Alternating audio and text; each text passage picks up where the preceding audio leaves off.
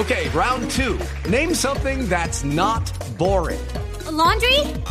Ooh, a book club. Computer solitaire, huh? Ah, oh, sorry, we were looking for Chumba Casino. That's right. ChumbaCasino.com has over 100 casino style games. Join today and play for free for your chance to redeem some serious prizes. ChumbaCasino.com. No purchase necessary. Full prohibited by law. 18 plus terms and conditions apply. See website for details. Cada avance tecnológico, cada innovación es lo hace. ¿Cómo lo hace? ¿Para qué sí lo que viene? La nube. Tecnología e innovación en el lenguaje que todos entienden. Aquí comienza La Nube con Juanita Kremer y W Bernal.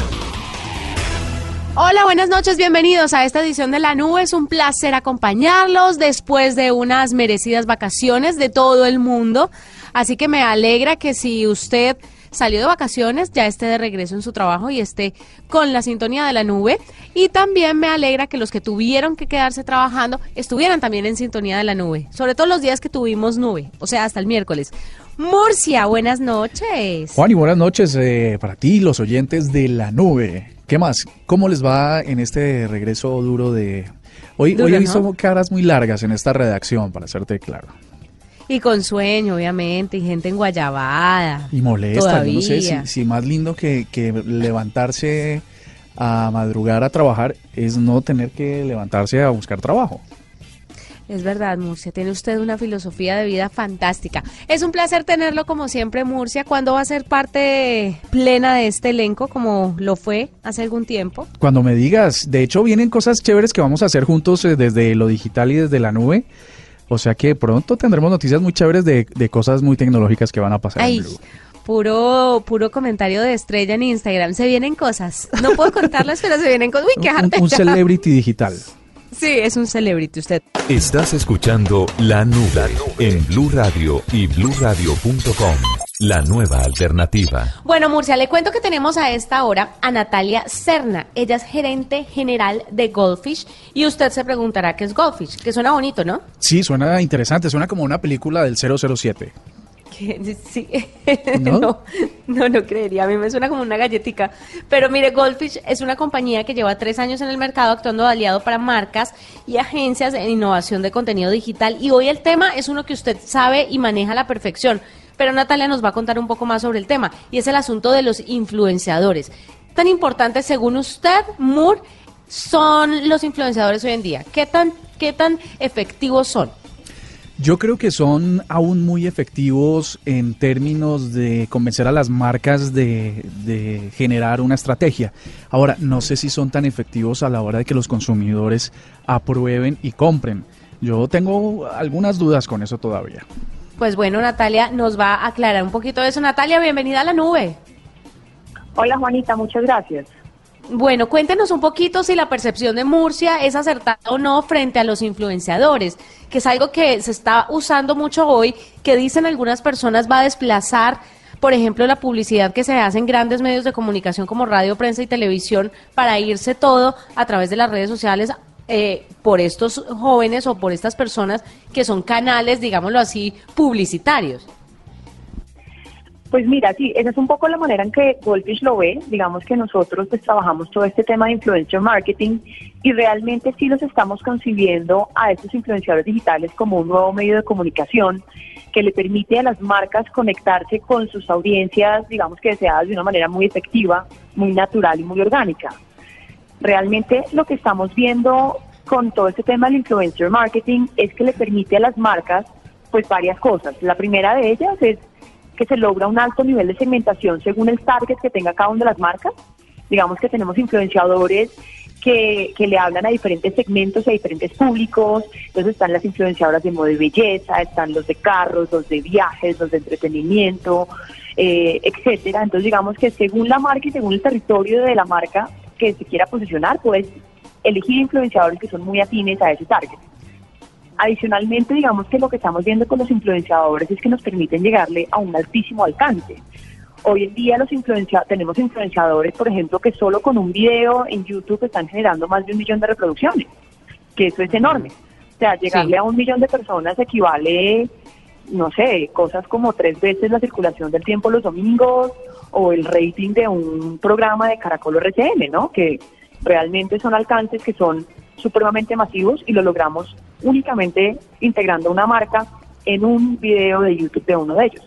Natalia, con ellos, sí. Disculpa, en, en términos de los cambios que han surgido en las redes sociales respecto al algoritmo, que antes te mostraba o le mostraba a sus usuarios cronológicamente los eventos y ahora que lo hace por, eh, por afinidades o, o, lo discriminan o por tiempo, ¿ha modificado un poco el alcance que tienen, que tienen las publicaciones de los influenciadores? Sí, sí lo ha modificado un poco, pero digamos que como en el caso de Goldfish, por ejemplo, nosotros cobramos según el alcance que realmente llegamos y nosotros podemos validar el alcance al que llegamos, al que realmente llegamos a través, en caso de vistas, pues las reproducciones que tiene el video, o si no en términos de impresiones, de likes o comentarios que tengan los posts. Entonces sí hemos disminuido un poquitico el alcance, precisamente por el cambio del algoritmo que han tenido las diferentes redes sociales, pero finalmente los alcances que nosotros ofrecemos como compañía y como medio siguen siendo medibles y lo podemos ver en el analytics que nos dan cada una de las redes sociales. Claro. Moore, explique un poquito el tema del alcance y el cambio en el, en el algoritmo. ¿Qué pasó y por qué no nos habíamos enterado los de a pie de esto? Bueno, en realidad eh, lo que hacen las redes sociales es que antes tú podías ver cronológicamente las publicaciones de tus amigos. Ellos eh, empezaron a, crear código para que solo aparecieran las publicaciones que él cree que te son relevantes o de las personas con las que más interactúas. Mm. Entonces, eh, hoy básicamente em, puedo estar viendo en mi feed de, por ejemplo, Instagram, una foto que publicaste tú hace cuatro días y me sale a mí como si fuera reciente, por eso ya salen incluso sin fecha. Y sin hora ah, con razón uno, claro, con razón uno a veces se pierde tantas cosas. Ve, yo no tenía ni idea.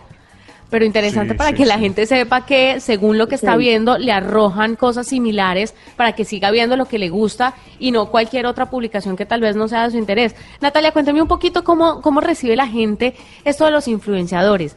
Porque yo a veces sirvo de influenciadora para algunas marcas. Conozco mucha gente que también hace de influenciador, que tiene eh, eh, como trabajo esto de, de ser influenciador pero también he recibido como los comentarios de las personas normales que, que siguen a, muchas personas, a, a, mucha gente o personajes públicos en Instagram y dicen, pero es que me da piedra que, que diga esto y me da piedra que recomiende esto si yo sé que no lo utiliza.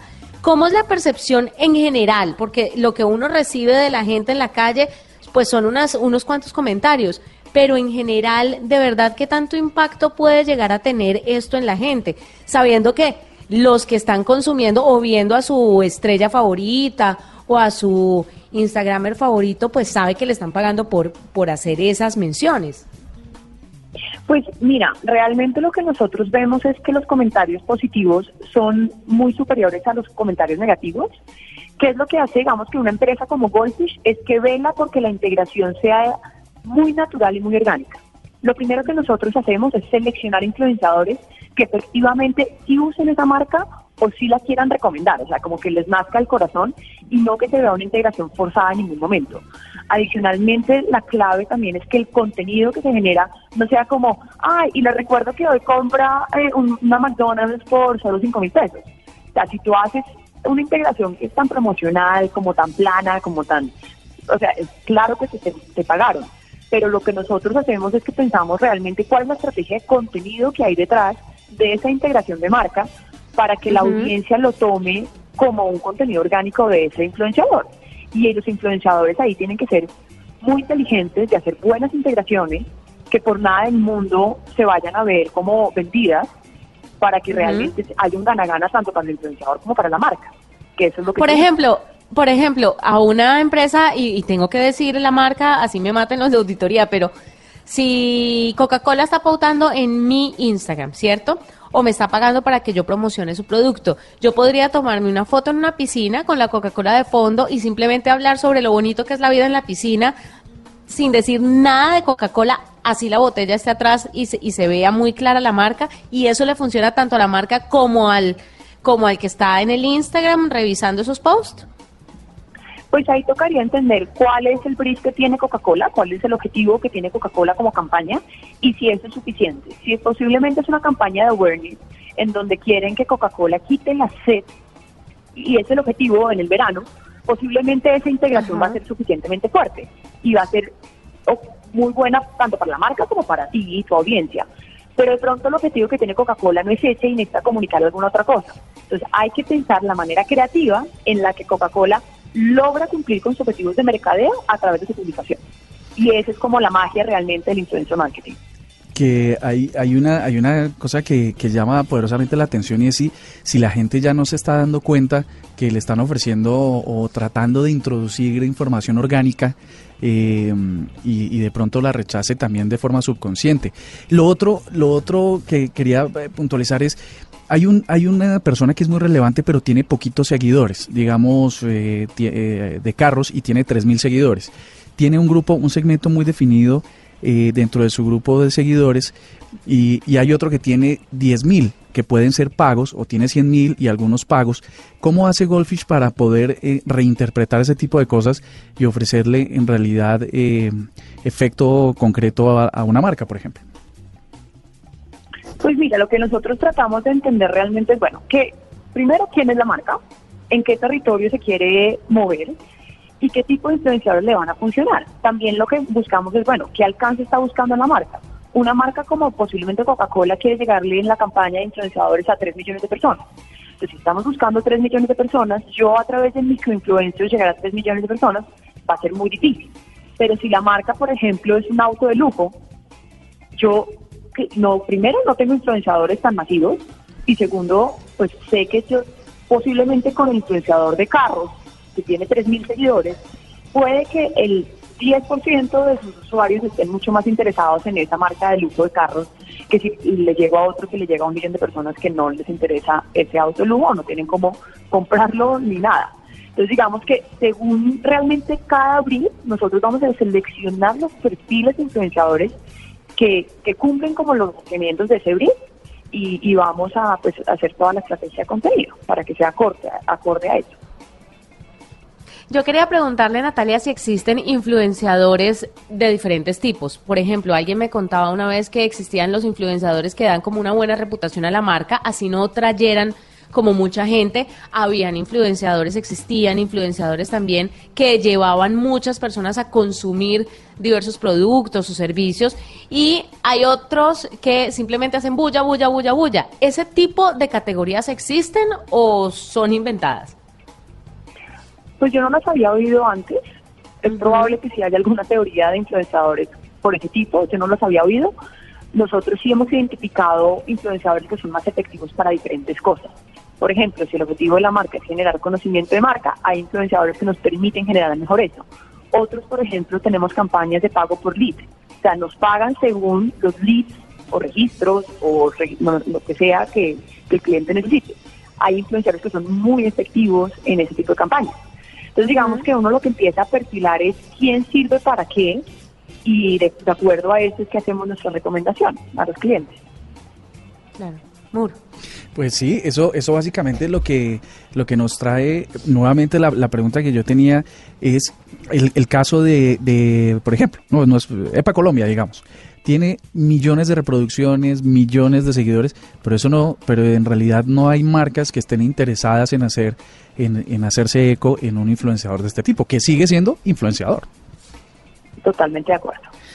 Bueno, y la, la pregunta es sobre, sobre eso que a veces, eh, pues trabajo también con marcas, nos dicen, es que quiero saber la legitimidad de los seguidores de una red social, de una cuenta en particular sobre la que van a trabajar. ¿Ustedes tienen alguna herramienta para medir ese factor de, usuarios que pudieron haber sido adquiridos o comprados o boots o cualquier otro? Pues digamos que la, la, red social que ha tenido como más bots y todo eso ha sido Twitter, en donde pues podía como comprar un poco más seguidores. En el caso de las otras, casi yo diría que no lo hay, digamos que Facebook es una red social que es supremamente personal, digamos que hay las posibilidades de comprar seguidores es, casi imposible. En el caso de YouTube sucede algo muy parecido. YouTube es el one login de Google que tú, está linkeado con tu Gmail, que está linkeado con tu no sé qué. Entonces, digamos que saben que hay una persona realmente detrás. Eh, entonces, la mayoría de los seguidores de las personas son gente real. Te diría yo que en el 90% de los casos es realmente personas reales. Y eso lo vemos en las campañas cuando medimos las interacciones. Entonces medimos no solo realmente que se ponga el post en, en, un influenciador que tiene un millón de seguidores, sino realmente qué tantas personas interactúan con ese post. ya sea poniéndole like, poniéndole un comentario, poniéndole un retweet, etcétera.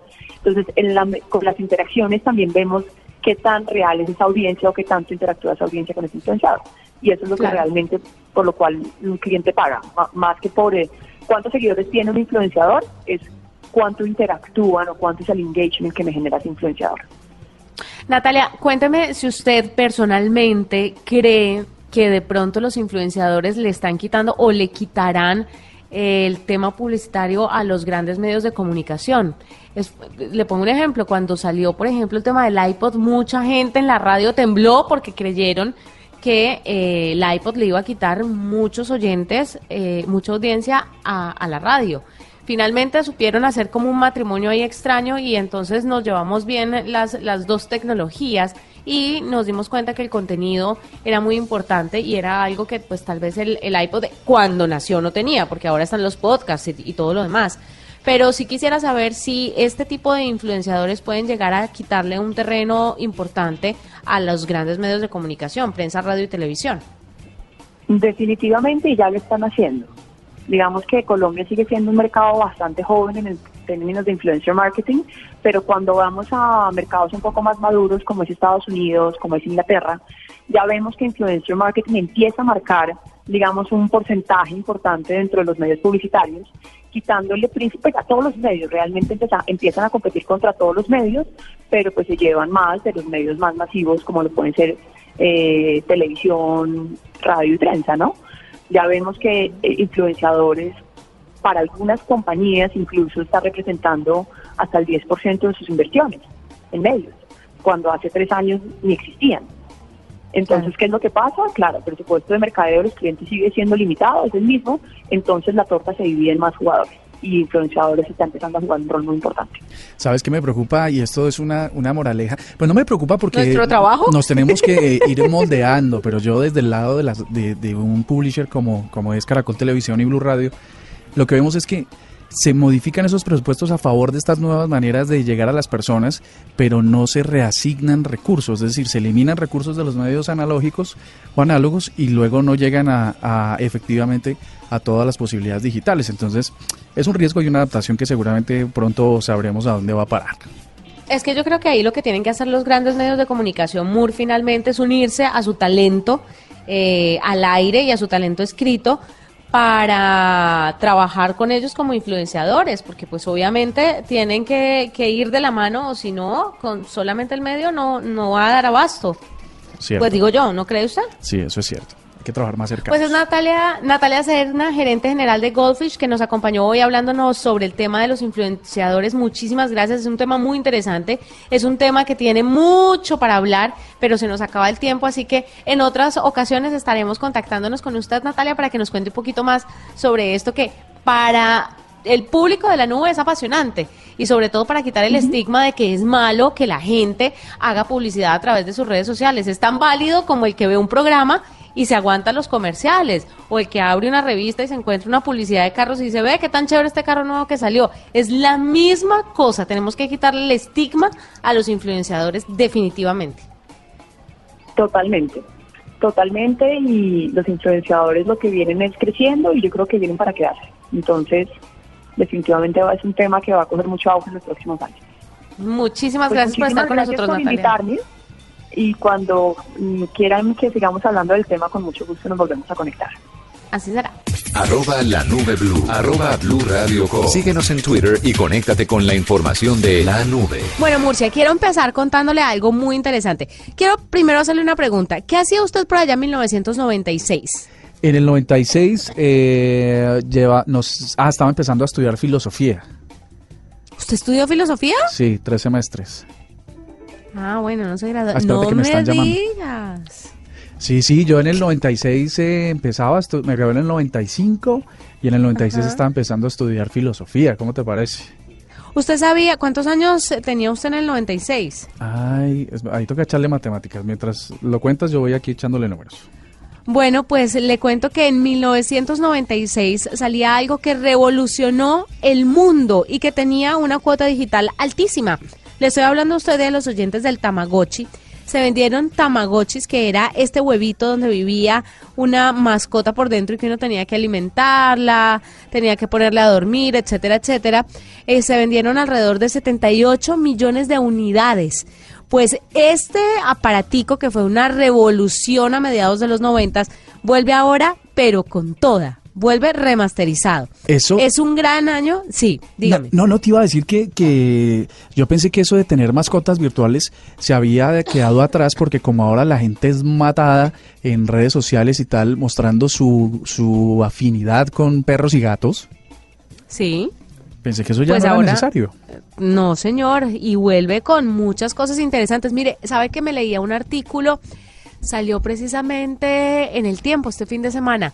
Hablando, el artículo hablaba sobre un autor que estaba contando qué era lo que hacía exitosos las cosas ex- exitosas de hoy, los productos, los servicios que se prestan o alguna persona y decía que la cuota de lo antiguo, lo que todos conocimos, con algo de novedad, es lo que hace que un producto pegue, un Claro. producto sea absolutamente exitoso. Por ejemplo, La La Land, que se ganó seis premios Oscar. La La Land es uno, un- uno de los clásicos del cine, de los musicales de los años 50. Entonces no era de los años 50, entonces no era ajeno a la gente, pero tenía sus cuotas modernas que le, que le ayudaban a, a pegar con esta época.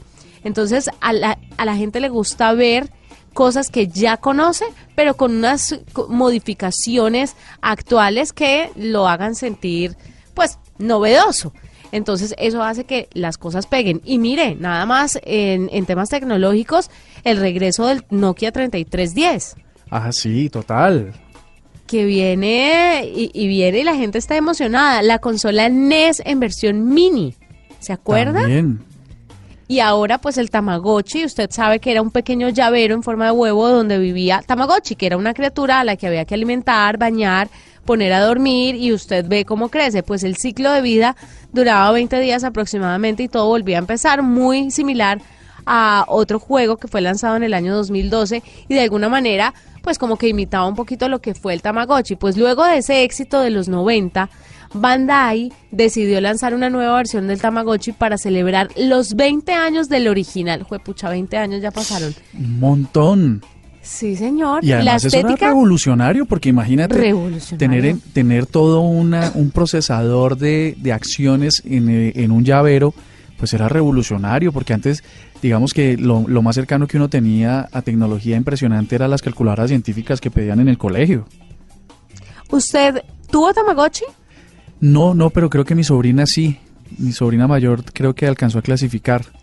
a un Yo no me acuerdo a cómo cotizaba el Tamagotchi en la época. Sé que no lo pude tener porque a mi mamá le pareció inoficioso tener esa pendejada como ella lo calificó. Pero sí jugaba con el de unos primos y el de unos amigos. eh, y creo que, que no era tan barato aquí en Colombia. Sí, sí, no, no, creo que no era, no era accesible. Yo creo que no era, no era tan accesible, pero muy popular. O sea, era, era como que hoy, hoy que los niños le piden a los papás y, y, ah, pues además de cirugías estéticas, Consolas. em, cosas que, que quiero, quiero sí antes de los 15 años. Eh, videojuegos era, o de pronto Sí, un celular de, de un celular muy inteligente, muy, muy, muy potente. Sí, muy de alta gama es lo que piden los peladitos hoy en día. Mire, los primeros ejemplares de este Tamagotchi se vendieron por Amazon en 1900 yenes, es decir, unos 17 dólares, y se agotaron inmediatamente, los pusieron al aire en Amazon. Sí, eso es cierto. Y entonces, eh, si de pronto usted tiene un poquito de suerte, es posible que rebuscando mucho en Amazon se encuentre un Tamagotchi, la nueva edición, que me parece chévere como artículo de colección, ¿sabe? Bueno, Mur, ¿qué tiene para contar?